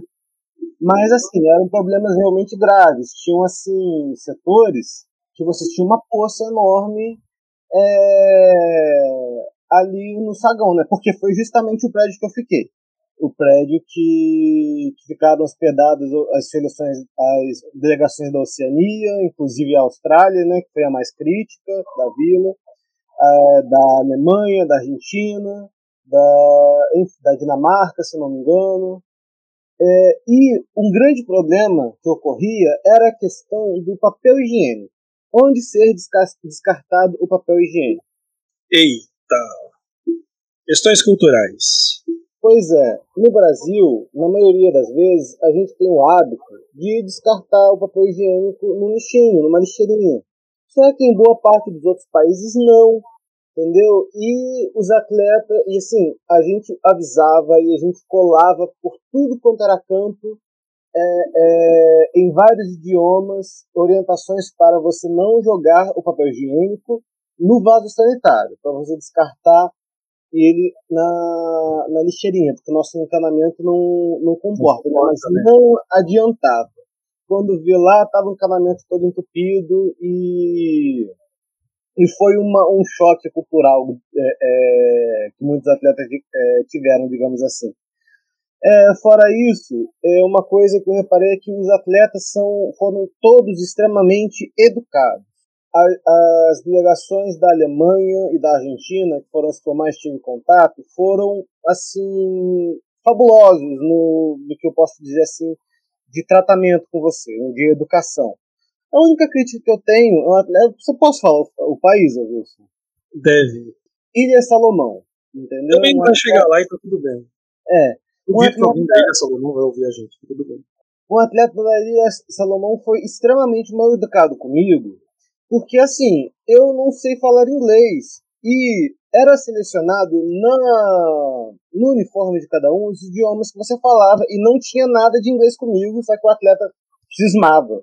Eu orientava né, o, o pouco que eu, que eu, que eu sabia de inglês, eu informava para procurar outro voluntário, ou, etc. Mas ele insistia que eu tinha que resolver o problema dele e eu não sabia qual era o problema dele entendeu? Aí ele pegou o celular de uma maneira assim bastante arrogante, falou alguma coisa no, no tradutor e colocou para ouvir, não, não teve sentido nenhum o que saiu, entendeu? E você via que assim, é, ele me olhou com uma cara que se pudesse acho que ele me batia. O único desconforto com o atleta é, que eu tive foi realmente com esse atleta da Ilha Salomão mas todos os outros atletas também, fora da Vila Olímpica, atletas da Coreia do Sul, eu dei um bom dia por um treinador da Coreia do Sul. Ele, ah, que legal, é, assim, ele não falou isso, mas eu imaginei, ah, que legal, que cara educado, vou te dar um pin. Pá, me deu um pin. Entendeu? Isso foi muito legal. Os atletas brasileiros, que assim, eu ficava coisando para não tietar, né, mas eu acabava tietando um pouquinho também, eles também foram educados, eu deveria ter tirado um montão de fotos, hoje eu me arrependo, mas enfim. Não, mas, eu te entendo perfeitamente, porque eu, eu quando fui para a cerimônia, eu não tenho uma foto dos ensaios. Eu não tenho. Porque eu tinha pavor, porque eles botavam medo na gente que se tirasse foto você ia ser eliminado, que você ia ser tirado. E eu, meu, eu fui dois meses ensaiar, saía de São Paulo, ia pro Rio ensaiar. Eu não vou perder isso, não vou. Tinha muito isso. Não, e, engraçado que eles, no começo, eles falavam pra gente assim, é, principalmente em ensaios, né? não tirem foto do, do, do, do ensaio da abertura, não sei o que, não sei o que. No, no Olímpico, né? Aí a gente entrou, eu e o Everton lá, tal, né? Foi aquela coisa e tal. Não, não, podia tirar foto de nada. Mas a gente tirou um pouco só. Aí, depois, no, no, nos Paralímpicos, eles entenderam que não ia ter como falar pro povo não tirar foto. Aí eles falaram pra gente, ó, é, não publiquem as fotos antes da cerimônia. É. Era o que eu devia ter feito, porque o pessoal daqui que participou da cerimônia, todo mundo tirou foto, mas ninguém publicou. Exatamente. Né? E eu, eu fui tão caxias que eu não tirei uma foto. Eu sentei no, no, no, meio do Maracanã, assim, em determinado momento, eu, fiquei, eu deitei, olhei pra cima daquele Maracanã e eu não tenho uma foto. Uma foto. Enfim. Eu tô pra dizer pra vocês que eu vi a cerimônia de abertura do Rio no dia do ensaio porque tinha gente transmitindo ao vivo das arquibancadas, né? Transmitindo ao vivo, no outro dia tinha foto, outro dia tinha vídeo, assim, 40 minutos de vídeo no YouTube. No outro dia já tinha é, playlist já de tudo que ia acontecer, não adiantou nada. É. é. muito difícil hoje em dia você controlar esse tipo de coisa. E lembra que a gente ficava no, no grupo mostrando figuras que a gente achava, né, de, de, de, de que eles estavam planejando, isso já há muito tempo antes. Mas eu não vazei nada, hein? eu não vazei nada. É, você foi mais. Eu não vazei porque eu morria de medo. E eu morria de medo desse negócio. Ah, foi o Rovilson que contou. Como se eu era um no meio de 5 mil voluntários lá com ah, o Rovilson. Não, você foi demitido do, do, da, da, cerimônia porque você vazou uma foto. Mas eu tinha tanto medo de não, não ficar. E depois não era só de não participar. Eu falei, poxa, mas eu investi tanto tempo, tanto dinheiro. Eu fiquei falido meses depois disso por causa de e, e viajar, voltar.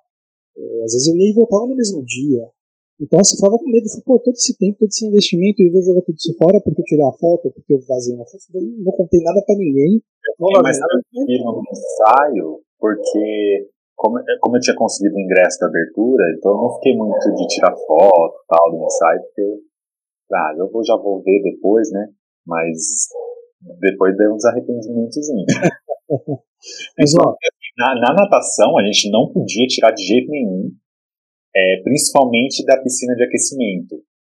Porque uhum. a gente estava lá, de frente para o atleta. Às vezes o atleta estava lá de, de, deitado em cima da maca, né? E o pessoal fazendo massagem neles não tinha nem como. ser constrangedor, né? Claro. Apesar de que teve voluntário que tirou foto, que fez tietagem e tal. Mas eu também sou meio caxias, eu segui a risca, né? Uhum. Eles liberavam uma, uns momentos pra gente tirar foto lá no estado.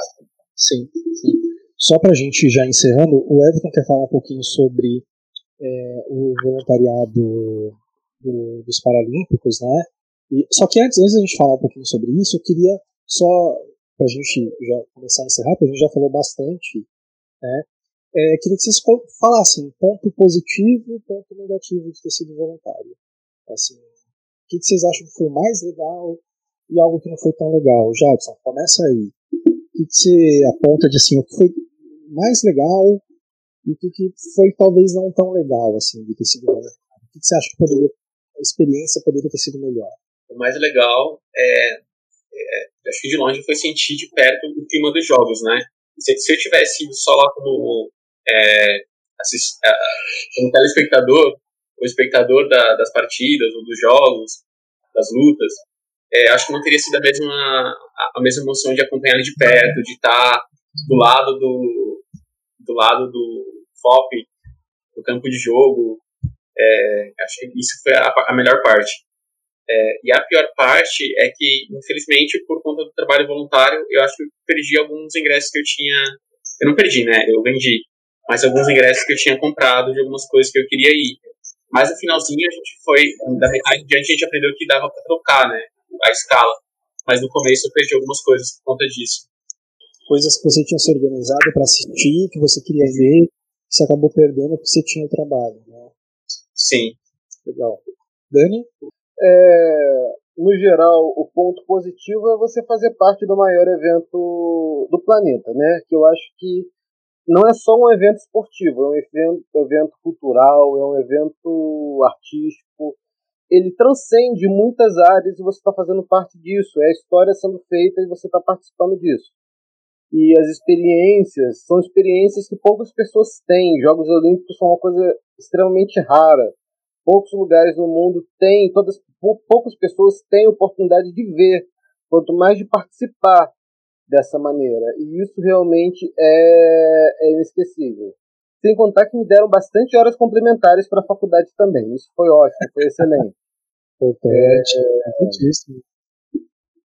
Em relação a, a ponto negativo, eu posso citar a questão que, de que você é muito criticado por pessoas que não têm nada a ver com a sua vida, mas enfim, as pessoas acham que você. As pessoas que não veem a importância que você vê né, no, no evento, acham que você está fazendo papel de otário, trabalhando de graça. Eles não conseguem entender que para você é uma coisa importante. E a questão da exaustão, porque é muito cansativo. É muito cansativo. Você faz com prazer? Você faz com prazer. Mas depois você fica, às vezes, sem gás para você vivenciar o jogo de uma outra forma.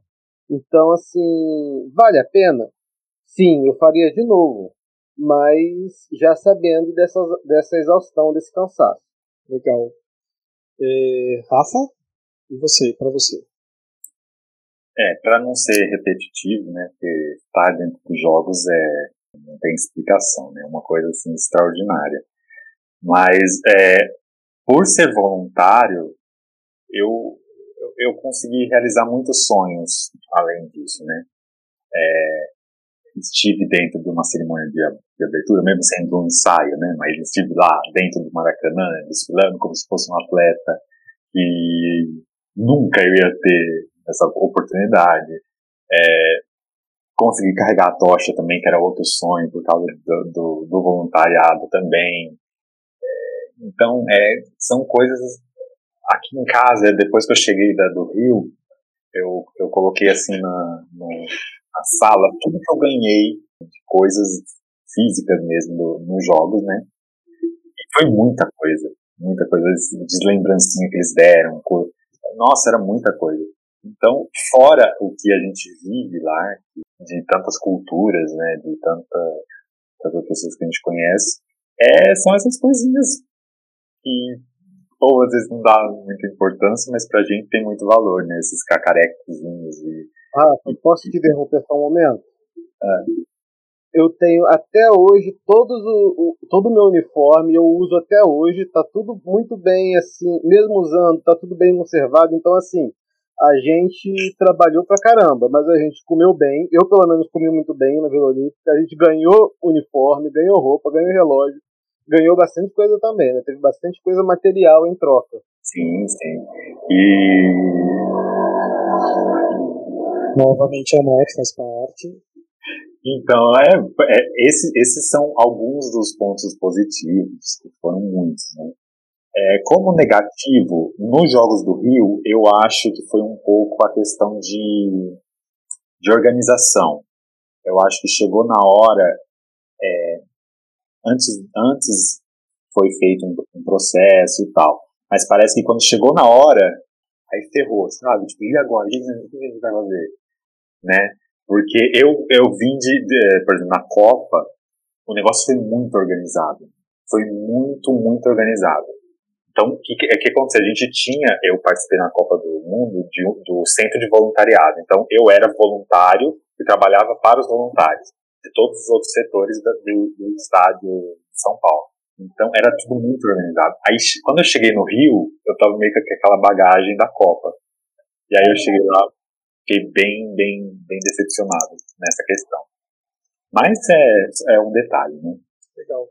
Everton, já se você, falou que queria falar um pouquinho sobre é, os voluntários no, nos Jogos Paralímpicos, né? E já emenda também, já falando para você o que, foi o ponto positivo, o que, que foi negativo e o que, que você achou da experiência. Certo. Só um detalhe ainda dos Jogos Olímpicos. Eu trabalhei do dia 6 até o dia 21, do primeiro até o último dia. E tinha direito a duas folgas. E eu tinha direito de escolha, uma do feminino e uma do masculino eu decidi tirar uma folga nas quartas de final do vôlei feminino e na final do vôlei masculino, porque não poderia trabalhar nas duas finais. Então, no dia que a seleção feminina foi eliminada, eu não estava lá. Eu fico imaginando, até hoje, se eu tivesse lá, qual seria o meu sentimento de ver a eliminação.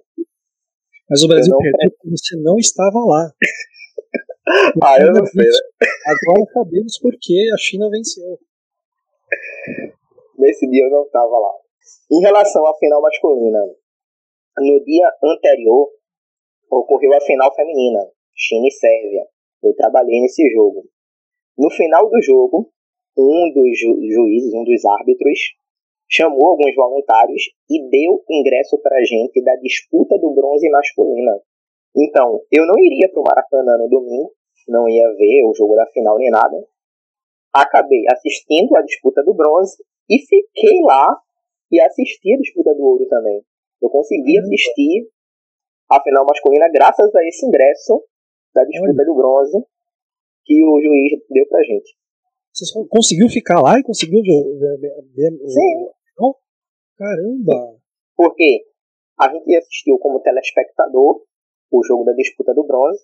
Uhum. Depois a gente se vestiu de voluntário e ficou lá Rapaz! pra assistir a final. Tomou! Caramba! Deu certo! Sim, a gente já tava lá Critique, dentro. Não critique, faria o mesmo. Faria o mesmo. Faria, todos faríamos. A gente já tava lá dentro. Ninguém ia colocar a gente pra fora, não ia expulsar a gente. A gente tava como voluntário, só não tava pra trabalhar no dia. Não, A gente não tava lá, não tava lá. e não, e outro, se precisasse também carregar um- umas bolas lá e carregar. Se tudo bem, precisasse, a gente ia ajudar, a gente sabia as funções. É, se precisasse, tudo bem, né? Precisava dar um, barrar umas pessoas, a gente barrava, não tem problema, né? Se era por isso, tudo bem. Então, Tiveram torcedores que assistiram a disputa do bronze que tentaram se esconder em banheiros e outros lugares para assistir a final. Ah, sempre tem. Essa é clássica. Essa é clássica. Tanto que demorou para conseguir esvaziar o Maracanãzinho para poder fazer a abertura para os torcedores da final entrar. Houve uma demora para encontrar o pessoal que estava se escondendo.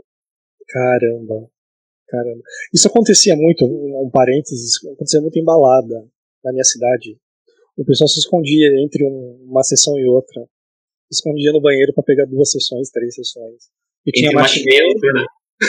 é, tinha matinê, o pessoal mais novo se escondia para não pagar duas entradas, enfim. Não que eu fizesse isso, eu nunca fiz. Só um comentário.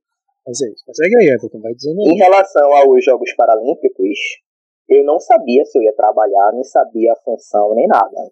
Eu estava me planejando para voltar para Recife já. Você ficou no vôlei sentado também no Paralímpico? Não. Foi no Golbol. Ah, é no goalball, é verdade, é verdade, goalball. No intervalo de tempo entre os Jogos Olímpicos e os Jogos Paralímpicos, eu recebi um e-mail do comitê me chamando para ser voluntário do Golbol. O Golbol foi lá no Parque Olímpico, na Arena do Futuro, e foi totalmente uma experiência totalmente diferente para mim. Durante os Jogos Olímpicos, eu não fui até o Parque Olímpico. Eu não tive essa sensação de estar lá no Parque Olímpico. Eu até fui no Parque Olímpico antes dos Jogos começarem, quando estava tudo vazio ainda. Mas ele lotado, ele no espírito olímpico, com um monte de gente, foi na Paralimpíada que eu tive essa experiência.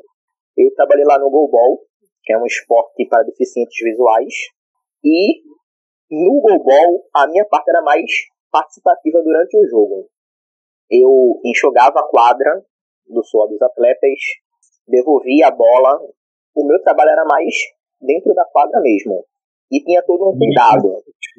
Isso. E tinha todo um cuidado, porque a gente não podia esbarrar no atleta durante o jogo. A gente entrava durante o jogo para limpar e sair, tinha que ser muito rápido e não esbarrar em ninguém.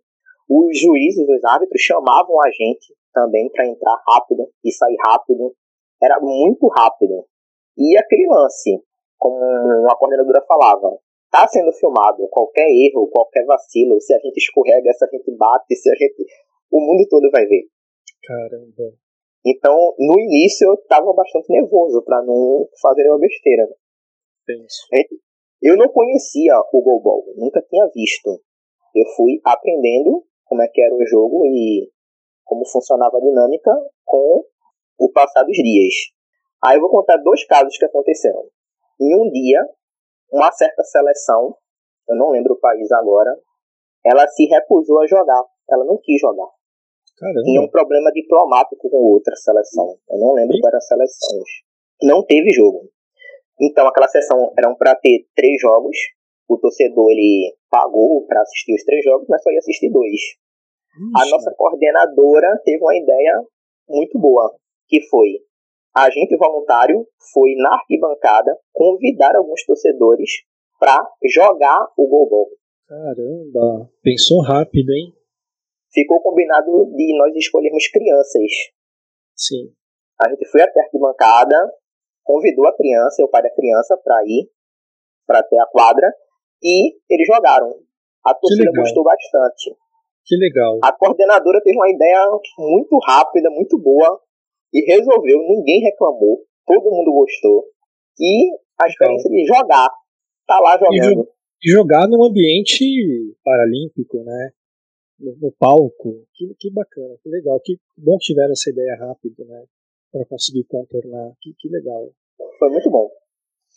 E outro caso em relação à final. Na final, tipo, eu não tava pra trabalhar na final também, mas um voluntário não pôde ir. E a coordenadora me ligou para ir trabalhar na final masculina. Então eu tive essa experiência de trabalhar na final masculina. Um caso também que o golbol é um esporte que precisa de silêncio. Sim. Nos Jogos do Brasil, como fazer uma arquibancada cheia de brasileiro ficar em silêncio? Eita, nós. Era quase impossível. Tinha que ficar, a gente ficava pedindo silêncio o tempo todo. Até a torcida acostumar a ficar realmente em silêncio. Teve árbitros que paravam o jogo, não continuava de jeito nenhum até a torcida ficar calada. Demorava 5, 10 minutos. Foi um processo de educar a torcida a assistir um jogo em que é muito importante a audição. Os jogadores precisam escutar a bola para poder o jogo acontecer. Com barulho não tem como ele se posicionar. Um gol até que o Brasil levou, que eu lembro, a jogadora do, da outra seleção jogou a bola na trave, a torcida meio que gritou, a goleira, se, a goleira do Brasil se espantou, a bola bateu nela e entrou. Eu fico me perguntando, foi, eu fico perguntando, se fosse do outro lado, se tivesse prejudicado uma outra seleção, qual seria, o que, que teria acontecido?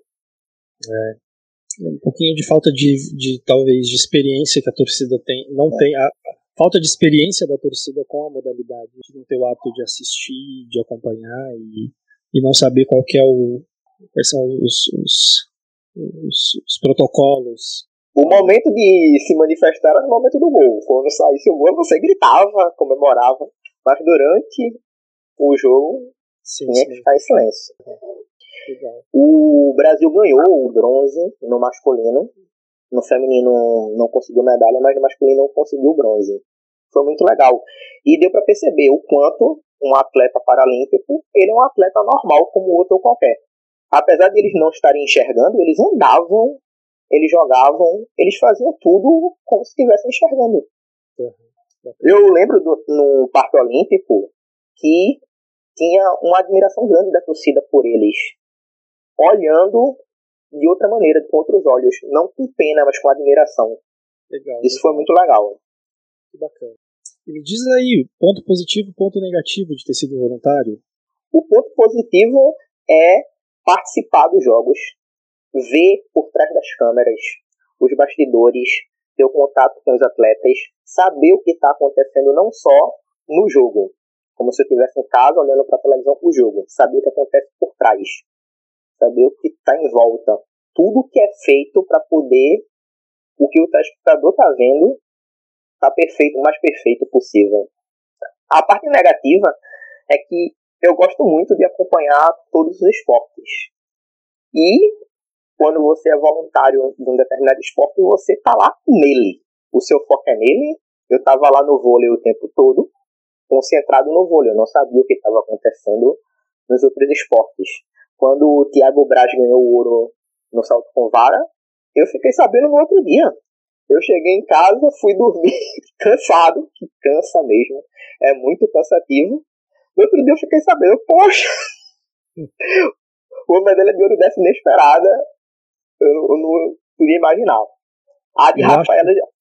A de Rafaela, eu acho que eu não vi nenhuma medalha de ouro do Brasil, eu acho que eu não vi nenhuma. Assim, nenhuma. Todas eu tava, no, eu tava dentro do metrô, eu tava nos lugares assim mais dentro do ônibus, assim, indo pra um lugar de um lugar pro outro. Eu perdi todas também. A medalha de ouro de Rafaela Silva já foi diferente. Muito se falava nos bastidores lá do vôlei sobre o ouro dela quando ela estava ganhando as lutas. Na hora da luta dela final, parou para ficar assistindo na televisão. A gente parou para assistir a luta final. E quando o ouro dela foi efetivado, o, o narrador lá, que fica lá, que bota o som, tudinho, que no vôlei tinha Monster Block, tinha umas músicas lá. O narrador, né? o animador. Né? Isso, animador. Ele anunciou lá na hora o primeiro ouro do Brasil, o ouro dela. A arquibancada ah, gritou bastante no momento. Foi uma comemoração muito grande. O ouro dela deu pra ficar sabendo assistir. Ah, legal, bacana. Gente, nós estamos quase duas horas aqui. Quase duas horas. e a gente ia ficar mais duas horas. Acho que o Rafa tá com o levantado ali, né? Rafa, você quer falar alguma coisa? É, é só, eu lembrei de, um, de uma situação que é assim. É, eu trabalhei no Parque Olímpico. O Parque Olímpico ele, ele, tem, ele tinha diversas arenas, então tinha dois processos de, de, de liberação para você entrar, né, de, da, da credencial. Então, o que que acontecia? Você chegava, passava sua credencial naqueles é, detector de metais e tal, né? E liberava para você entrar no parque. Então, no, a nossa credencial dava acesso primeiro para o parque. E aí chegava na arena, a gente tinha o acesso a, a, ao check-in daquela arena. Só que o que aconteceu? Os Jogos Olímpicos, beleza, muita gente, é, mas mesmo assim teve falta de voluntário. Eu lembro que, que eu tinha amigos aqui da região que eu tava lá no Rio já, eles assim, você tem algum lugar para eu ficar? Porque me ligaram agora para eu ir para os jogos com voluntário. Disse, nossa, mas agora? Tipo, não tinha nem treinamento, não nada. Não, porque estão precisando, não sei o quê. Só vem. É, aí eu falei, não, tá bom, dá um jeito, né? Já arruma. E aí é, aconteceu tudo isso. Quando chegou nos Paralímpicos, o que, que eles fizeram? Eles liberaram a, a entrada, a, o acesso para os voluntários para todas as arenas. Eles falaram assim: quando vocês chegarem lá, se precisarem de vocês em outra arena, aí vocês vão estar liberados, né? Foi uma coisa assim de última hora, que a gente tinha que fazer dois credenciamentos, né? Primeiro para a Olimpíada e depois para a Olimpíada era diferente, era, era, eram dois. Então eles liberaram para a gente ir para as outras arenas. Então o que aconteceu? Os, os voluntários acabavam o turno e iam para as arenas para assistir os jogos. Entrando como voluntário. Pois é. Porque, mesmo porque sobrava muito lugar, né, que uhum. E aí eles entravam como voluntário, depois lá tiravam o uniforme e ficavam sentados nos bancos que sobravam.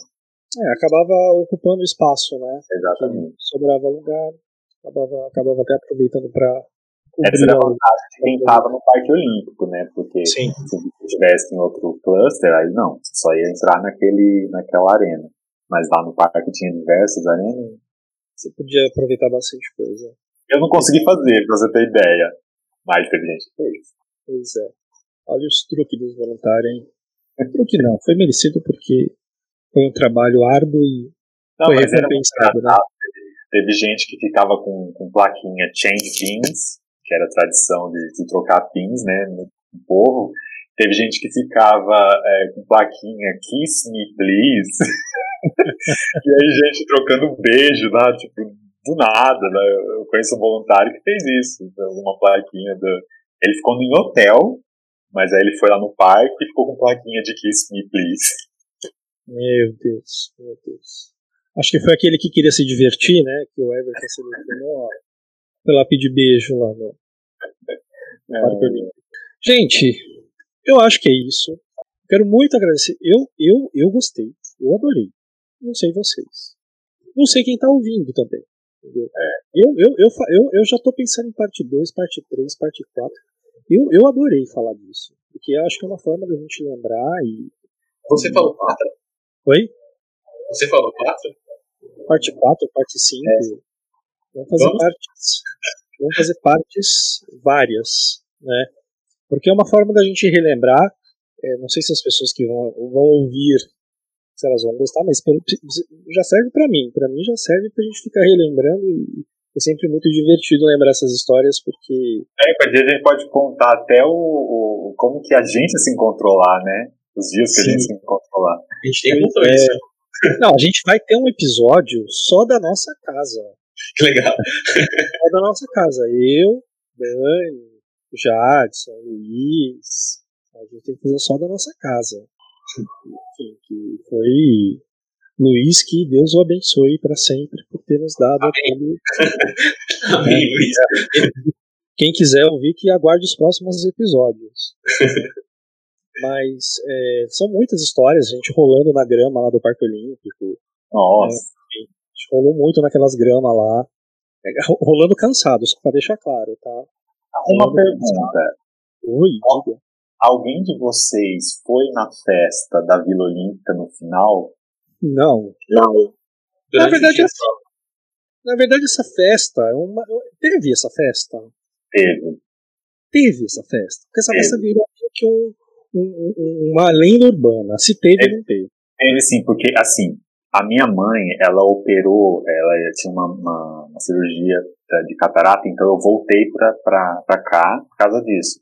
Mas o pessoal do comitê falou assim, não, não, não vai, fica aqui, porque a gente vai na festa e tal. E aí eles foram e contaram. Então, porque assim, a cerimônia disse que ia ter essa festa. É. Rolava e rolou muito essa conversa que ia ter essa, essa festança dos voluntários, enfim. Mas eu, eu voltei para São Paulo logo depois, então eu não sei. E sempre ficou essa lenda urbana e o pessoal ficava sem perguntar: e a festa? E a festa? E a festa? Foi depois do, do, dos Jogos Paralímpicos. Dizem que foi depois dos Paralímpicos, mas é. esse convite para mim não chegou. Né? Não, é...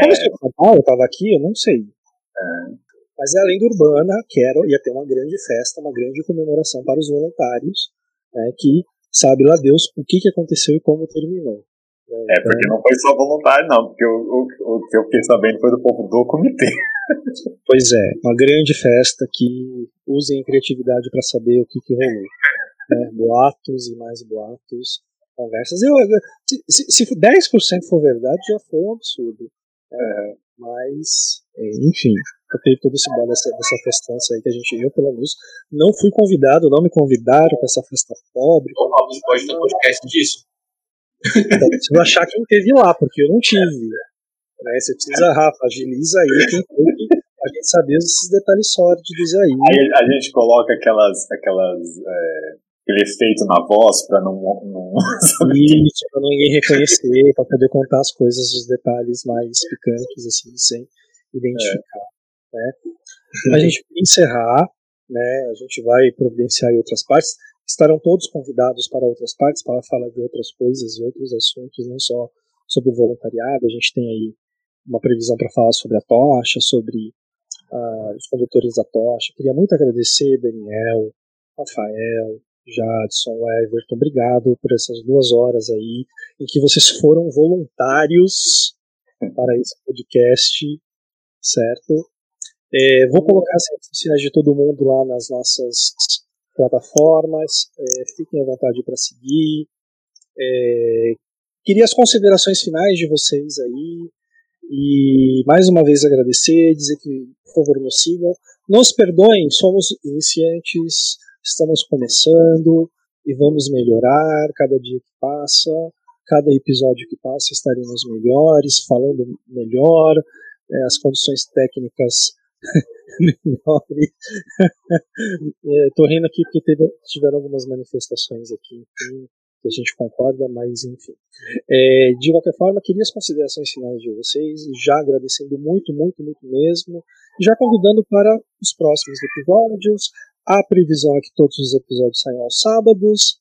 E é isso, gente. Falem aí o que vocês quiserem para encerrar. Mais uma vez, muito obrigado. Gente, agradeço muito a todos os ouvintes.